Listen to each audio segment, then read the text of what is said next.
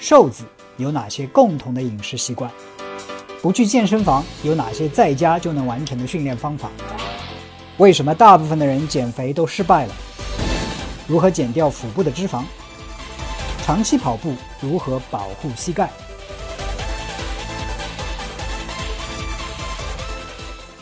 碎片化时间在家健身到底能否减脂？大家好，我是 Mike，欢迎来到我们今天的节目。今天呢是有关减脂的话题。那主要的问题是在家碎片化的时间到底有没有效果？其实今天这个问题呢是来自于啊有一个微博用户对我的提问啊，他的微博的名字是越简单越自在。他问我，Mike 老师。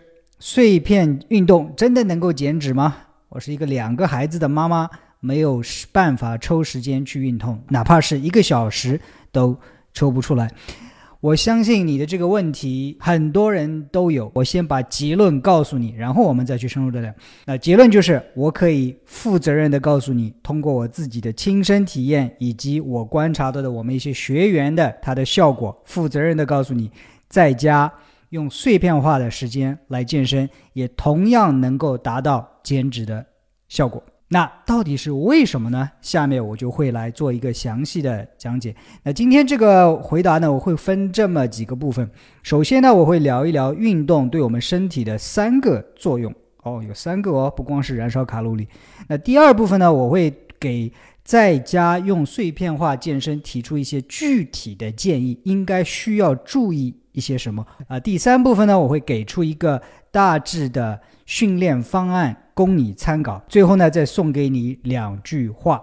那么我们就直接切入正题：运动对身体的三个作用。第一个作用，燃烧卡路里。要减脂的话，就必须消耗呃卡路里，燃烧卡路里。那的确，运动的同时，还有运动过后，都能够帮我们燃烧多余的卡路里。脂肪是多余的能量。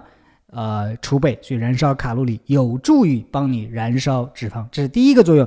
第二个作用，不管是健身教练也好，或者是营养师也好，可能都没有讲清楚，或者把它的重要性提高到一个很重高的高度的，那就是运动对我们体内激素环境的影响。我们知道，我们改善体型其实。并不是说运动帮我们改善体型，也不是饮食帮我们改善体型，而是激素告诉我们身体应该去生长肌肉，还是应该燃烧脂肪。大致上有这么几种激素，可能跟我们的啊燃烧脂肪相关。一个是生长激素，那生长激素顾名思义是帮我们进行修复，但是生长激素还有另外一个作用呢，就是帮我们燃烧脂肪。还有一个呢，就是甲状腺素。那我们知道甲亢的人都是比较瘦，因为它代谢比较高一点。反过来，甲减的人因为甲状腺素水平比较低一点，所以比较难以减脂。而运动对于生长激素、对于调控甲状腺素呢，都有提升的这么一个作用，能够帮我们进行燃脂。运动不光光是燃烧卡路里，更帮我们提升一些帮我们燃脂的激素，帮我们情绪更加好。所以除了燃脂之外，还有其他更多更多的运动的好处。第三点呢，就是运动能够。帮我们调控营养分配，请你想象一下，在一个十字路口，交通很繁忙，有一个警察在那里指挥交通。哎，这个车你从那里开，这个车你可以现在可以过来，可以转弯，等等等等。其实也是一样，我们知道，我们要想减脂的话，啊，或者是想体型好的话，无非是希望我们吃进去的这些营养，更多的是分配到肌肉里边去，这样你的线条更好看一点，而较少的分配到我们的脂肪组织里边，特别是那些在肚子。而上的脂肪，或者是其他你不想要的地方的那个脂肪，那我们的身体吃饭之后怎么知道说，哎，你就去到肌肉里边去长肌肉，哎，它就去作为脂肪存储起来。其实有一个无形的警察在那里在调控，那这个警察就是运动。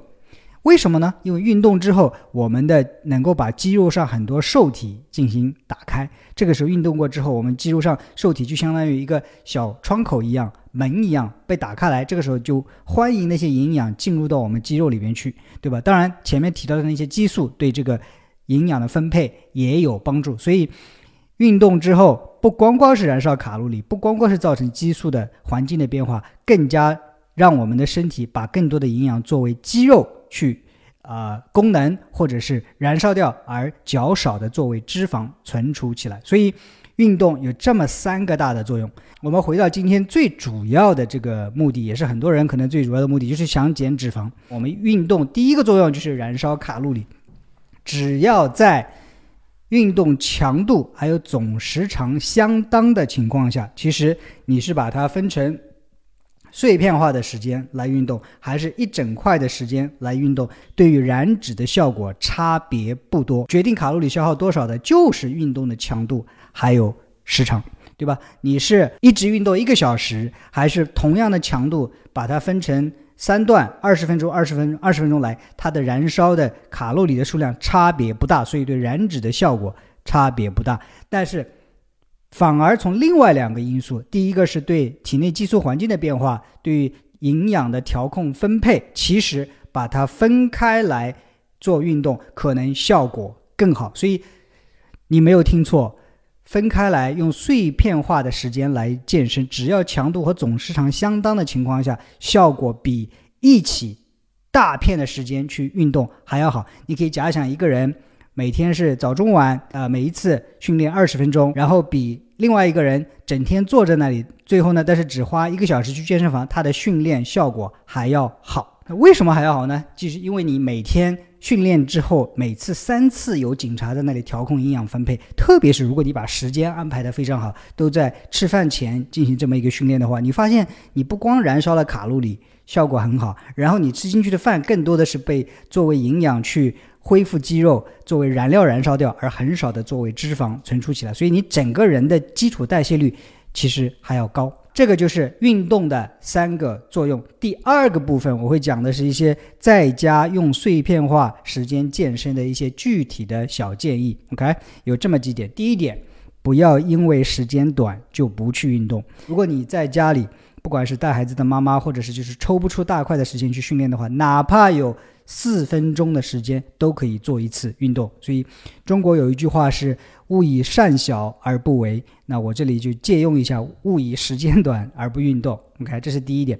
第二点，那既然说在家里的碎片化的时间啊不是很长，那么你的训练的方式上或者训练的注意点上有哪些呢？这个第二点就是尽量选做一些高强度间歇的动作。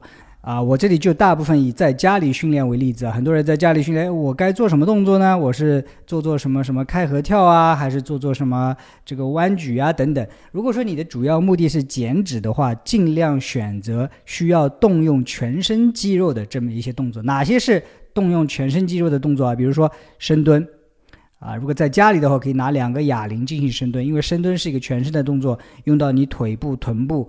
背部还有核心的力量，如果你再加上哑铃的话，还有手部的力量，这个是用到全身的动作。这个时候就一个小哑铃这样弯举弯举的话，它的强度就不够，对你减脂的效果那不是最好。当然，如果说你就是想长一些手臂的肌肉，或者让手臂线条更好一些的话，那样也 OK。给一个例子就是，呃，在我开发的这个极客运动 APP 里边，有一个训练方案是我自己编排的一个，呃，无需跳跃不伤膝盖的一些腿部的训练，因为。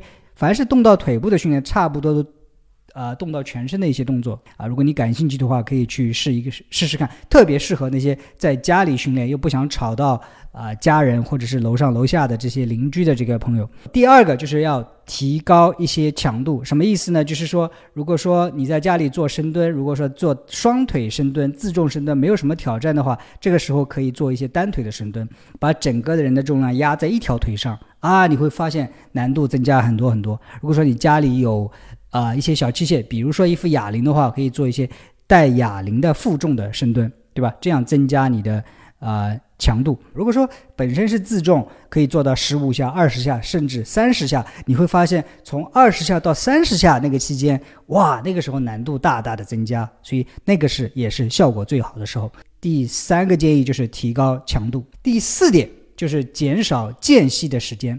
OK，我们经常看到健身房里有些人去训练，哇，做一组动作，然后休息个两分钟，然后其实你发现他一组动作做下来也就三十秒钟，然后休息个两分钟，其实他真正啊训练的时间不到三分之一，甚至不到四分之一。那我们在家里本来就没有太多的时间，只有个十五分钟，甚至十分钟。那我们怎么办？我们就要减少间隙的时间。那怎样才能减少间隙的时间呢？这里就要呃有一个小技巧，就是不要同一个肌肉群连着做。比如说我刚才做了深蹲。一分钟结束了，接下来我做什么动作呢？诶，我做一个俯卧撑啊，深蹲我累的是腿，我现在做俯卧撑累的是胸，接下来我再做一个什么动作？我再练一个腹肌。所以你可以一分钟一分钟一分钟不间断，你会发现这样做的话你会很累。很累，你的心肺会很喘，但是呢，肌肉又能够承受，因为不是给同一组肌肉在施加压力。刚才是腿，现在是胸，现在是腹肌，然后再做一个循环，你会发现十二分钟下来，你很累很累。你总共每一个肌肉群做了四组。既然我们要短时高效，那么减少休息的时间。最后一点，虽然是在家里训练，虽然我们的时间很短，但是一定要注意热身。可能很多人就。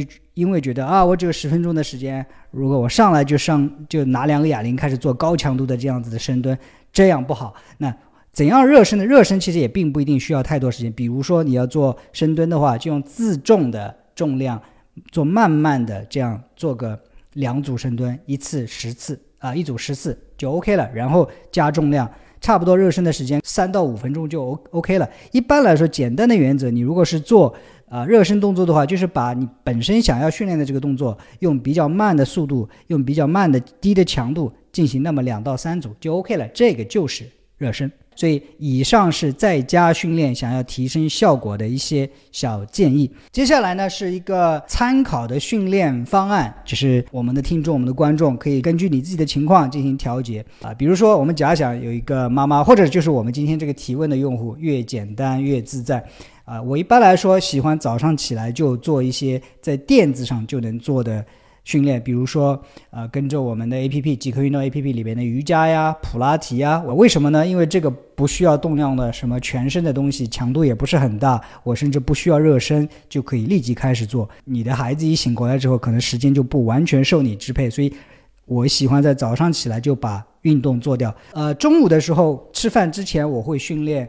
一段时间啊，当然你在家里的话，如果有十五分钟、二十分钟，也可以去训练这么一段时间。空腹的时候啊，训练效果非常好，而且这个时候也不是完全的空腹，因为你可能很有可能也吃过早饭，但是呢，肚子已经不是很饱，这个时候你的胰岛素的水平已经相对来说比较低，比较有利于调控你的生长激素的分泌，让你的燃脂效果更加好。那这个时候，当然你在饭前训练，你可以选择阻抗训练，也可以反选择有氧训练。那我习惯是在中午吃饭之前做一些肌肉阻抗的训练，比如说啊做一些深蹲啊，举一些哑铃啊，等等等等。OK，十五分钟到二十分钟就可以。记住了，在饭前做训练比较好，因为这时候你一旦训练过之后，你再去吃饭的话，更多的营养是被分配到肌肉里边，较少的营养被作为脂肪存储起来，或者是你因为宝宝。比较吵，你没有时间中午训练，那晚饭之前还有一个训练窗口，根据你自己的情况，十五分钟、二十分钟。如果说你中午已经做过了阻抗训练，那么你可以在饭前做一个有氧训练。这个有氧训练可以是可以是一些啊什么开合跳啊，一些家里的健身操啊、有氧操，我们的 A P P 里面也有。当然，如果说啊你觉得在家里闷了一天，想出去走一走。出去快跑啊、慢快走啊、慢跑啊，这些都 OK。如果是你也不想走太远或者又下雨的话，哪怕爬楼梯都有非常好的训练的效果。啊，最后一个，很多人在家里训练，因为是碎片化的时间，我没有办法在短短的十五分钟之内把这些都做掉。我热身能够训练完就已经很不错了。那我什么时候拉伸呢？我非常推荐在睡前进行拉伸，睡前让拉伸呢，也让你的心情更加平静下来，让你的身体呢以一个舒展的姿态进入睡眠，更加有利于你的修复。当然，这个只是一个参考方案，你可以选择每天啊都运动一次、两次、三次，哪怕因为你时间很忙，你只能运动一次，也没有太大的关系。最后呢，送大家啊两句话，第一个呢就是。呃，完成大于完美。很多时候，我们追求追求最佳的这个训练效果，但是忽视了去做。啊，另外一句话呢，就是其实我以以前一直说的，就是啊，最佳的训练条件，比如说去健身房，比如说在私教的指导下，一下子训练个一个小时、一个半小时，最佳的训练条件，也许能够帮你的训练效果提升百分之二十但是做与不做的差别是百分之一百。很多人可能担心在家里训练没有最好的效果，所以呢就不去做，然后最后的结果是什么呢？最后结果是一点都没有动，所以你连运动百分之八十的效果都没有啊达到。所以关于运动这一点上，我非常建议大家做一个非完美主义者，啊，如果你是在家的妈妈，你天天训练十分钟、二十分钟，两到三次的话，你远远比那些一个星期去健身房一到两次，每次是一个小时、一个半小时那些人，他的效果要好很多很多。非常感谢你看到、听到这里，我我在。这个节目当中提到了很多训练的方案，那这个大部分都来自于我开创的这个极客运动 APP。如果你感兴趣的话，可以去下载，包括在手机端，或者如果你在家里的话，智能电视端各大电视应用市场搜索“极客运动”也能够下载。如果说你是第一次听我的节目的话，记得订阅我这个节目，在喜马拉雅搜索“凌云 Mike”，这样我有新内容更新的时候呢，你就能在第一时间。啊，得到提示。另外还有两个节目，一个是呢是凌云讲健康，我会深入的讲解一些啊与健康饮食还有运动有关的话题。还有一个节目呢是三十个吃不胖的超级食物，顾名思义啊是一个有关饮食的这么一个专辑。如果感兴趣的话，可以去看一看，在喜马拉雅上搜索。啊，最后如果你觉得我讲的，东西对你有一点点帮助的话呢，希望你能够分享给你的家人与朋友啊，这样呢，我们一起来变得更加健康。好，今天这个节目呢，我们就讲到这里，谢谢你的收听收看，我们下一次再见。